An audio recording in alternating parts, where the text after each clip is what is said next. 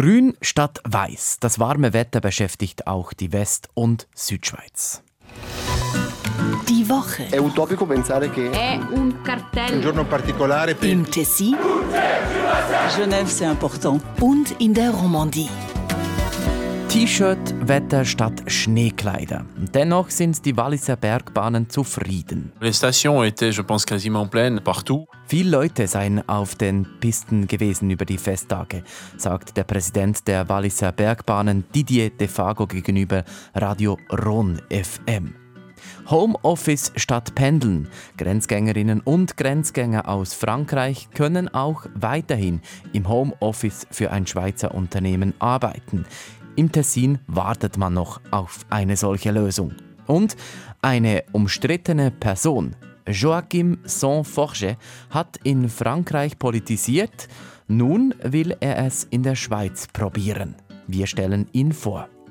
In der ersten Sendung dieses Jahres. Bonne année à vous, Philipp Reichen, Bonne année de ma part, cher public. Der Tamedia-Journalist aus der Westschweiz.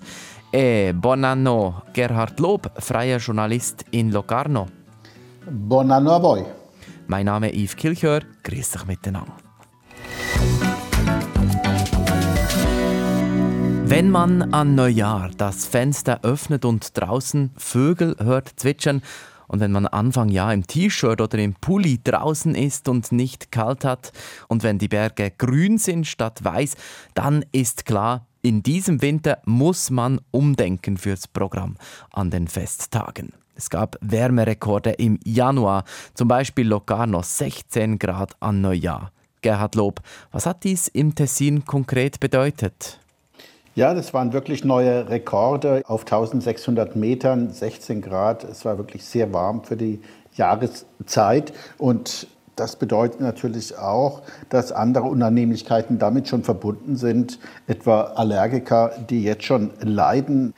Und sehr merkwürdig war für uns auch, dass es eher nass, kalt und neblig war, also kaum Sonne geschienen hat. Das hat insgesamt dazu geführt, dass die Stimmung anders war. Die Leute sind weniger rausgegangen. Und offenbar sind auch viele Feriengäste, die ihre Zweitwohnungen genutzt haben im Tessin aus der Deutschschweiz, recht schnell zurückgefahren. Anfang Woche, gleich nach Silvester, Neujahr, gab es zumindest am Gotthard-Südportal neun Kilometer Stau in Richtung Norden. Außergewöhnlich für diese Jahreszeit.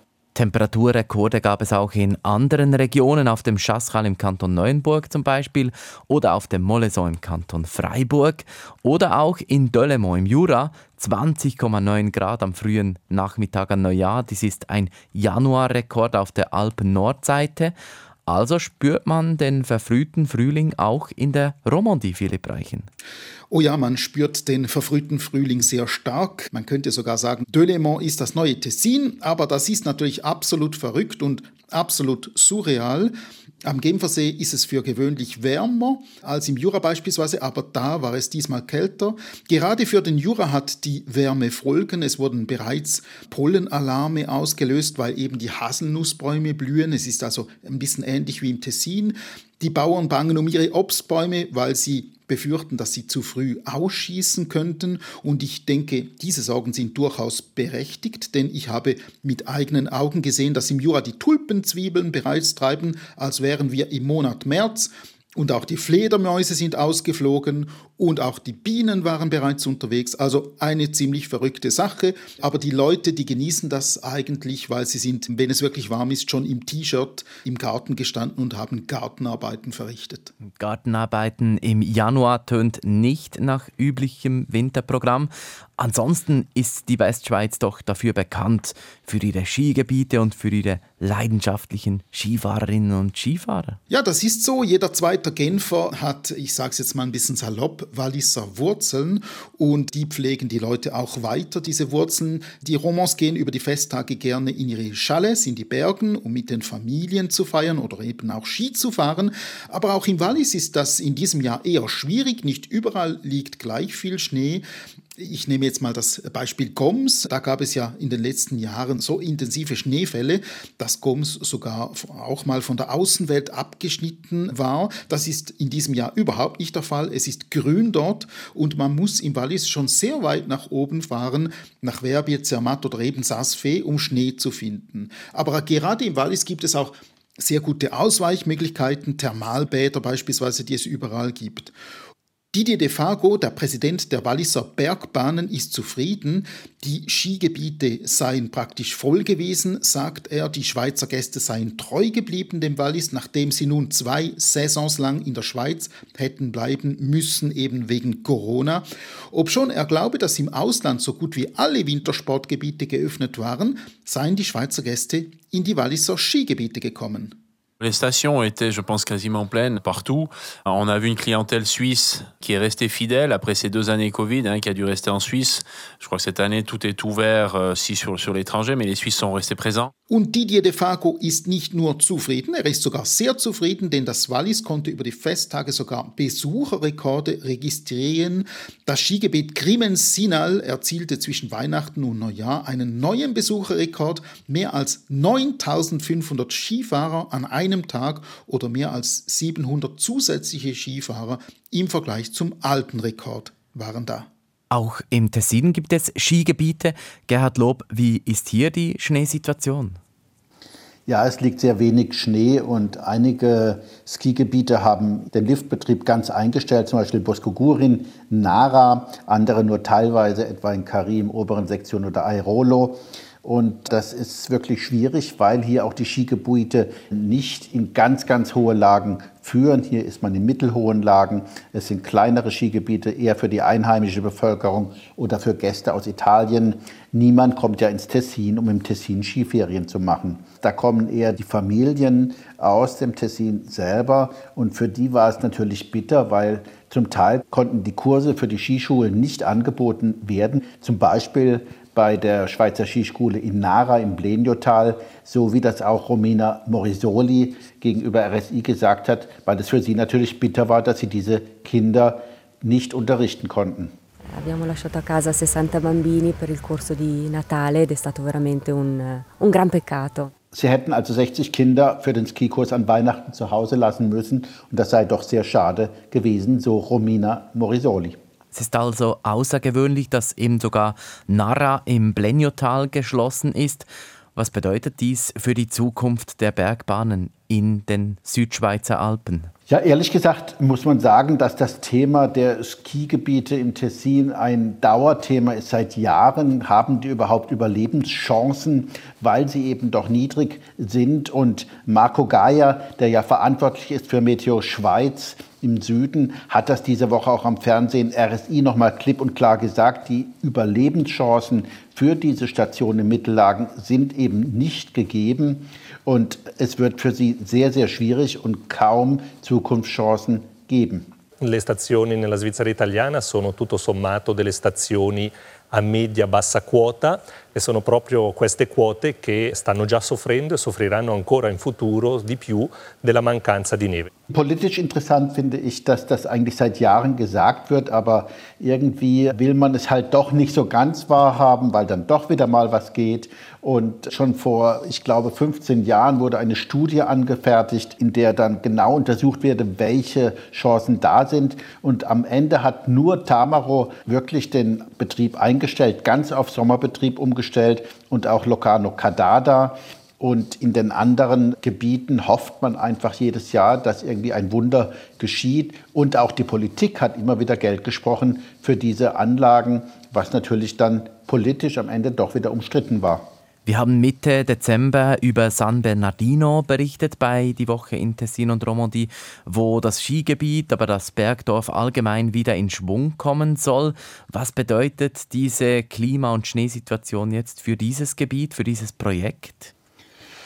Ja, es ist ein Projekt und das Skigebiet, das große, ist ja geschlossen. Es soll wiederbelebt werden. Das dauert aber noch viele Jahre, muss man auch sagen generell, ich habe darüber auch mit den Promotoren gesprochen, wollen sie ja eine Ganzjahresdestination kreieren, so wie wir das gehört haben aus dem Wallis, dass es Alternativen dann geben soll, zum Beispiel ein Thermalbad, wenn eben kein Schnee liegt.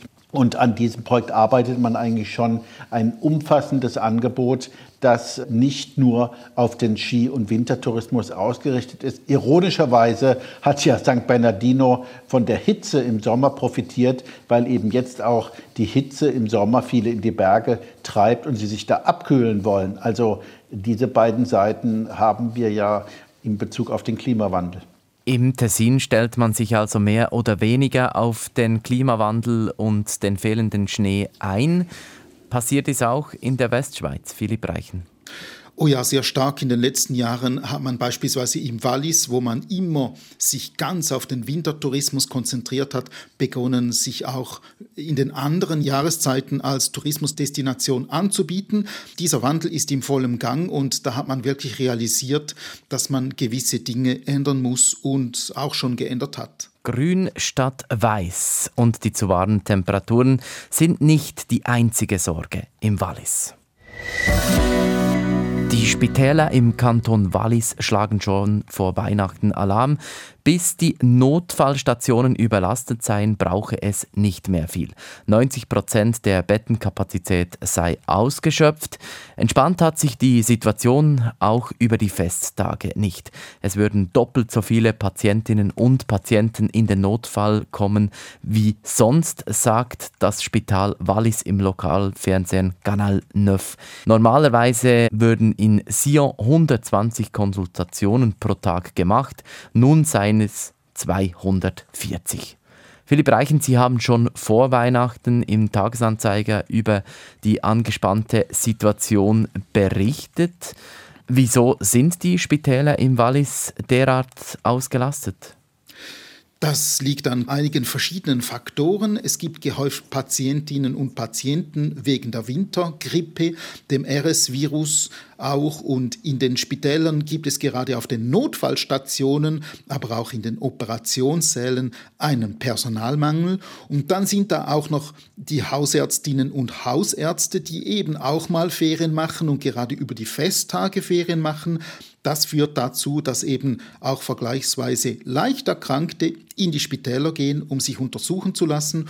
Und dann spitzt sich die Situation über die Festtage gerade im Wallis nochmals zu, weil eben noch Zehntausende Touristen aus dem In- und Ausland einreisen.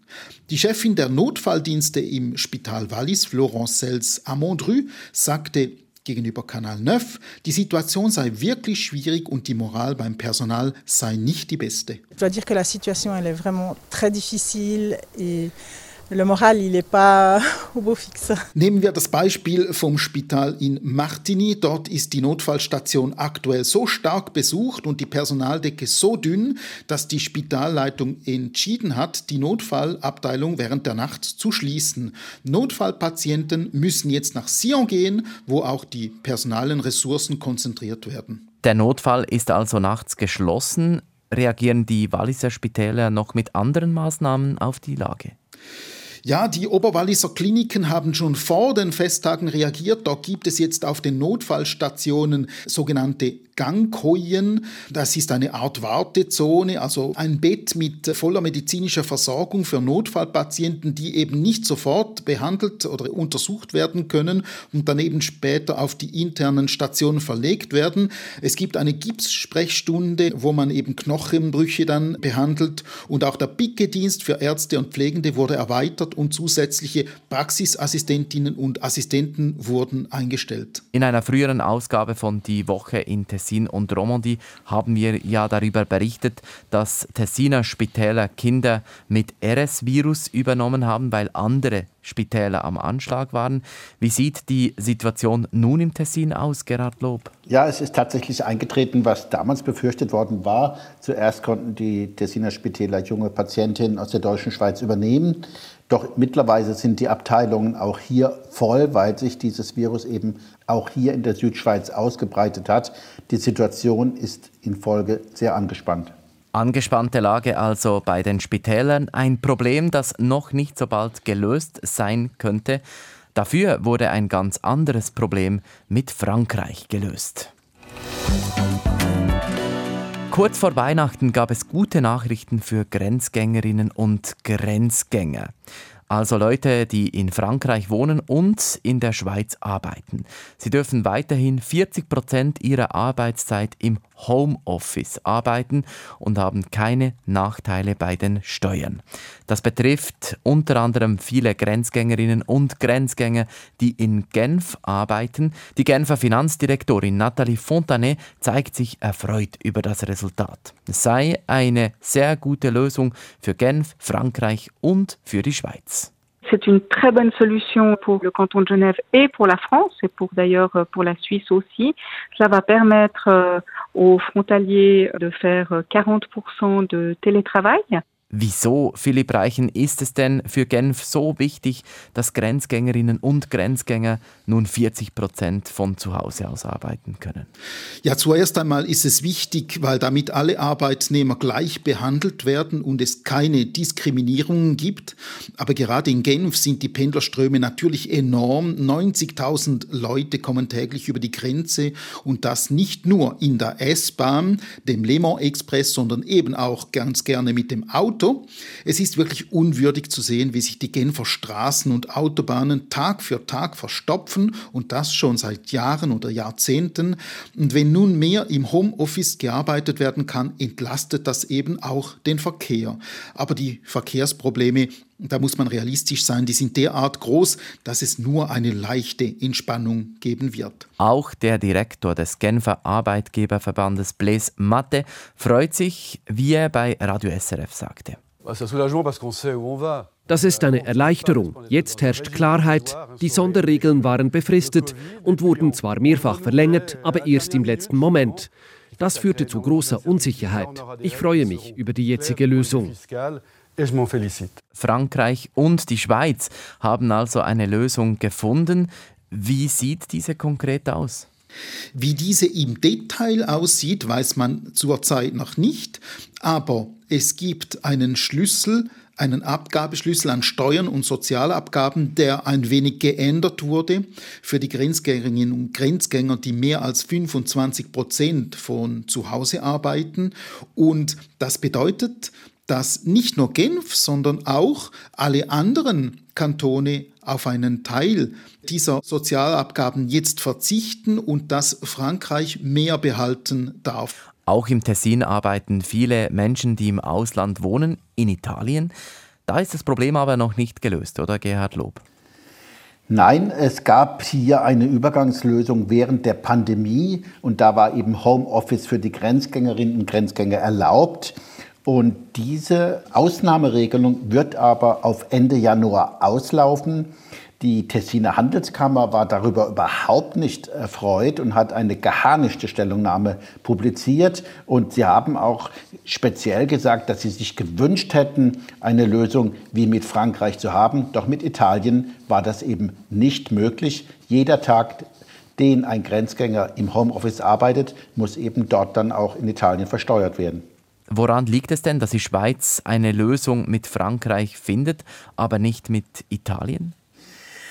Ja, ganz genau kann ich das nicht sagen, denn das sind Verhandlungen, die auf oberster Ebene geführt werden vom Staatssekretariat für internationale Finanzfragen.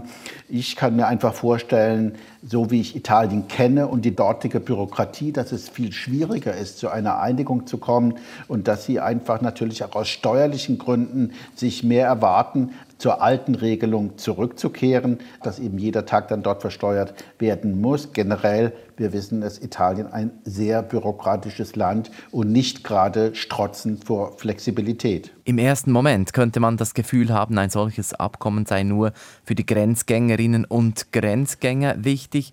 Aber wieso bräuchte auch das Tessin ein solches Abkommen? Oder anders gefragt, wieso sind die Grenzgängerinnen und Grenzgänger wichtig für das Tessin? Ja, warum das Abkommen auch aus Tessiner Sicht wichtig wäre, hängt damit zusammen, was der Kollege Philipp Reichen aus Genf geschildert hat.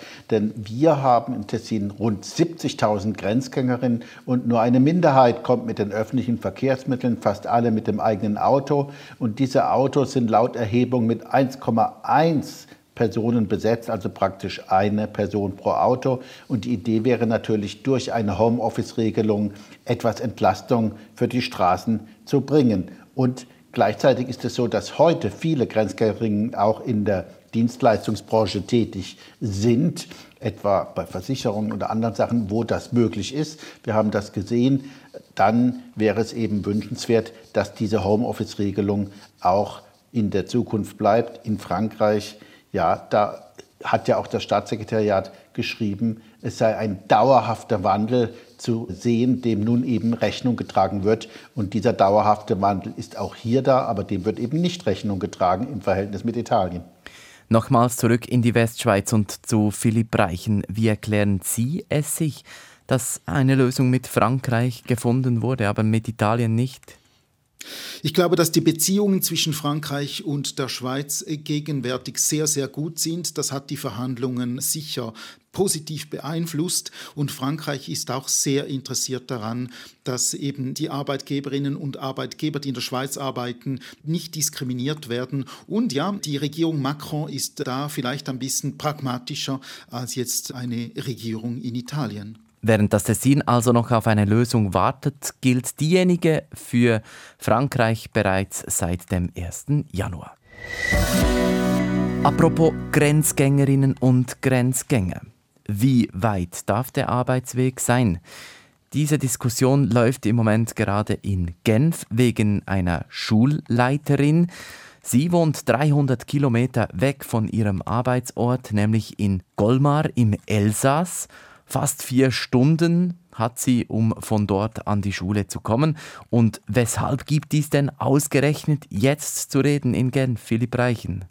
Ja, es hat politische Gründe. Ein FDP-Kantonsrat hat im Parlament eine dringende Anfrage eingereicht, nachdem er eben erfahren hatte, dass die Direktorin der vier Grundschulen in der Gemeinde Genbourg in Colmar wohnt. Gemäß der Darstellung von Radio RTS arbeitet die Direktorin mehrere Tage pro Woche im Homeoffice und hat nie im Kanton Genf gewohnt. Natürlich verärgert der Fall bürgerliche Politiker. Sie gehen nämlich davon aus, dass gerade die Schuldirektorin ständig präsent sein müsste an ihrer Schule, um für ein gutes Klima zu sorgen und Probleme rasch zu erkennen und angehen zu können.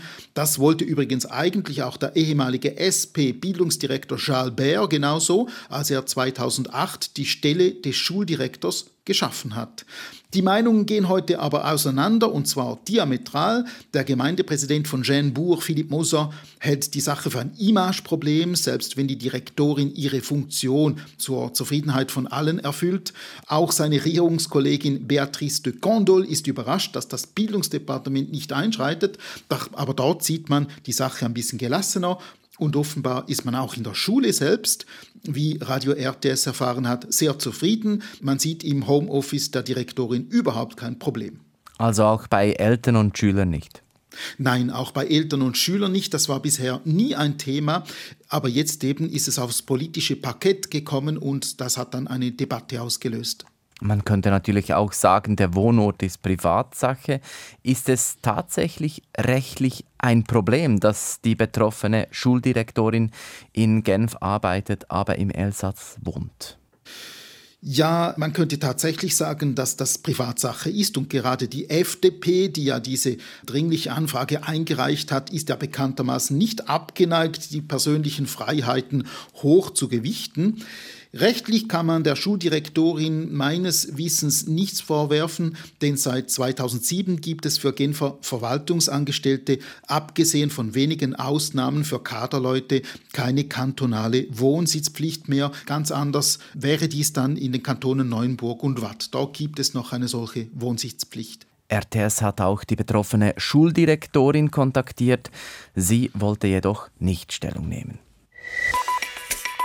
Der Kopf der Woche. Ist ein Mann, der zur SVP will, und zwar in die SVP von Yverdon-les-Bains. Also an und für sich nichts Besonderes, aber bei ihm eben schon Joachim Saint-Forchet. Sie verfolgen den Mann schon länger, Philipp Reichen, und haben mit ihm gesprochen. Wer ist er?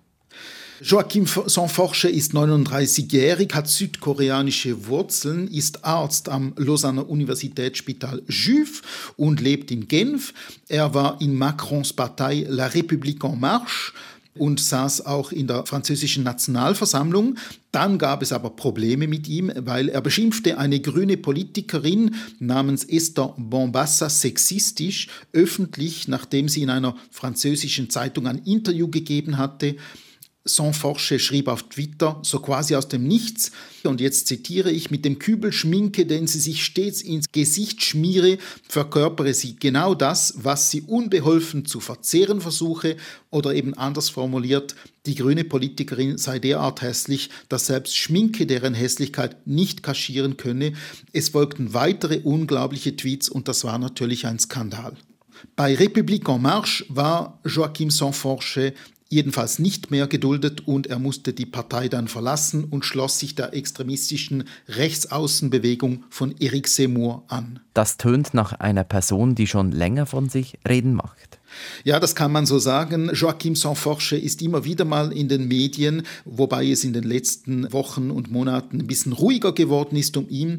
Bei La République en Marche war nicht mehr erwünscht. Ja, und ich habe auf Twitter auch mal ein Video gesehen, das ihn in einem Schießstand zeigte, wie er wild herumschoss. Übrigens die Episode rund um die Politikerin Esther Bombassa, die endete dann so, dass Saint-Forche in einem RTS-Video erklärte, das Ganze sei nur ein Scherz gewesen, also diese Attacken gegen diese Politikerin. Er erschien mit Kappe und Schal, ganz in Gelb, in Anlehnung an Harry Potter und erklärte dem Fernsehpublikum keck, er habe mit der Attacke eben nur einen Scherz machen wollen. Les gens très, très sérieux sont dans quoi ce type euh, Il peut pas être député et, et faire des choses d'une légèreté comme ça. Pourquoi pas quand ils sont avec leurs enfants, qu'ils sont avec la famille, qu'est-ce qu'ils font C'est peut-être ça, d'être authentique et d'être un vrai politique aujourd'hui. Er sagte gegenüber RTS als Ausrede, die ernsthaften Leute würden sich denken, das könne ein gewählter Politiker doch nicht machen und solche leichtfertigen Dinge tun. Aber warum nicht? Die Leute würden solche Sachen auch machen, wenn sie bei ihren Kindern und Familien seien. Was er getan habe, sei vielleicht ein Ausdruck dafür, was ein authentischer und echter Politiker von heute sei so Joachim Forche gegenüber RTS. Er sagt ja auch, er habe keine politischen Ambitionen. Was bedeutet das? Welche Absichten steckt denn dahinter, wenn er nur ein Mitglied der SVP wird? Das ist eine gute Frage. Ich glaube nicht, dass er keine politischen Ambitionen hat. Joachim Forsche hat immer politische Ambitionen, wo er antritt. Ich glaube, es geht ihm einfach darum, jetzt mal sich wieder in eine politische Gruppierung einzugliedern, sich dort zurechtzufinden, wieder Fuß zu fassen und irgendwann wird er dann schon wieder ein politisches Amt wollen. Aber eben zuerst muss er mal seine Kolleginnen und Kollegen in der Partei überzeugen davon, dass er eben einem Amt gewachsen wäre. Joaquin Saint-Forche, bis jetzt wohl nur wenigen bekannt, aber ein Mann, von dem wir auch in Zukunft noch hören könnten. In den letzten Tagen haben die Leute sich natürlich nicht nur mit den Geschichten aus dem Tessin und der Romandie beschäftigt. Bewegt haben natürlich auch die Festtage, also Weihnachten und Silvester. Aber das feiert man in diesen Regionen doch etwas anders als in der Deutschschweiz. Und über diese Unterschiede sprechen wir nun. The same procedure as last year, Miss Sophie? The same procedure as every year, James. Same procedure as every year, James. So tönt's in der Deutschschweiz im Fernsehen. Dinner for One an Silvester. Hat man das in der Westschweiz auch geschaut, Philipp Reichen? Ja, ich glaube nicht, dass sehr viele Leute äh, Dinner for One kennen. Diese Tradition existiert in der Romandie nicht und das ist nicht nur beim Dinner for One so, sondern auch bei den traditionellen Krippenszenen beispielsweise. Wenn es bei den Traditionen zwischen Deutschschweiz und Romandie einen kleinen gemeinsamen Nenner gibt, dann ist es der, dass viele Romans über die Feiertage von zu Hause verreisen. Sie mieten sich ein Haus, um vielleicht ein großes Familienfest zu feiern und da auch noch ein paar Ferientage zu verbringen. Eine andere Auffälligkeit, die ein bisschen unterschiedlich ist zur Deutschschweiz, beim Dreikönigstag gibt es in der Romandie gleich zwei traditionelle Königskuchen, jenen, den man aus der Deutschschweiz kennt, also diese Krone, wo man dann irgendwie den König darin findet, und die Galette des Rois, das ist ein französisches Fabrikat ursprünglich mit einem sehr cremigen Inhalt. Der Dreikönigstag ist ein gutes Stichwort. Gerhard Lob hat mir nämlich schon im Vorfeld der Sendung gesagt, das sei dann ein Festtag, ein Feiertag im Tessin. Also hat der Dreikönigstag bei Ihnen noch eine größere Bedeutung, Gerhard Lob. Ja, Dreikönigstag, Epifania auf Italienisch, das ist der Tag, an dem offiziell können wir sagen, die Weihnachtszeit zu Ende geht, der 6. Januar und tatsächlich nochmal ein Feiertag. Er wird in bescheidenem Ausmaß, würde ich sagen, noch gefeiert, etwa in Gemeinden wie Bigorio, wo ja ein bekanntes Kloster steht. Da gibt es noch einen Umzug für Kinder. Ansonsten muss man ehrlicherweise sagen, dass die kirchlichen Traditionen auch im Tessin verblassen, nicht mehr so verbreitet sind. Das hat im Übrigen auch Interimsbischof Alain de Remy gesagt, und zwar in einem Gespräch mit mir, obwohl er selbst eigentlich positiv überrascht war, dass gewisse Traditionen und etwa die Krippen doch noch sehr häufig anzutreffen sind in der Weihnachtszeit. Ich sehe es hier im Tessin vielleicht noch mehr als anderswo, wo sie ersetzt wird oder so, durch andere Dekorationen. Aber äh, ich finde es eine gute Gelegenheit. Man kann etwas daraus machen, weil die Botschaft ist in der Krippe eigentlich. Und es ist eine, äh, eine Herausforderung, wirklich, weil man nimmt es nur so als Schmuck, aber dieser Schmuck ist auch bestimmt. Sagt eben Interimsbischof Alain de Remy. Und vielleicht interessant, die Krippe ist eigentlich traditionell das Schmuckstück für die Häuser, für auch äh, andere Städten im Tessin. Gerade gestern war ich unterwegs, habe es noch mal gesehen, einige Krippen öffentlich. Es gibt ein ganzes Dorf. Vira hat eine Ausstellung mit, ich glaube, 70 Krippen. Und der Weihnachtsbaum, der ja heute sehr viel verwendet wird als Symbol, war gar nicht verbreitet. Personen eines gewissen Alters sagen mir, dass es früher überhaupt keine Weihnachtsbäume gab, auch in den Wohnungen. Das hat sich erst mit der Zeit in Anführungsstrichen eingeschlichen. Heute ist der Weihnachtsbaum sehr verbreitet. Weihnachten und Silvester also etwas anders. Es waren aber ja auch Festtage, und zwar wirklich Festtage im wahrsten Sinne des Wortes, jedenfalls für die Fans von einem Eishockey-Club aus dem Tessin, nämlich von Ambri Piotta.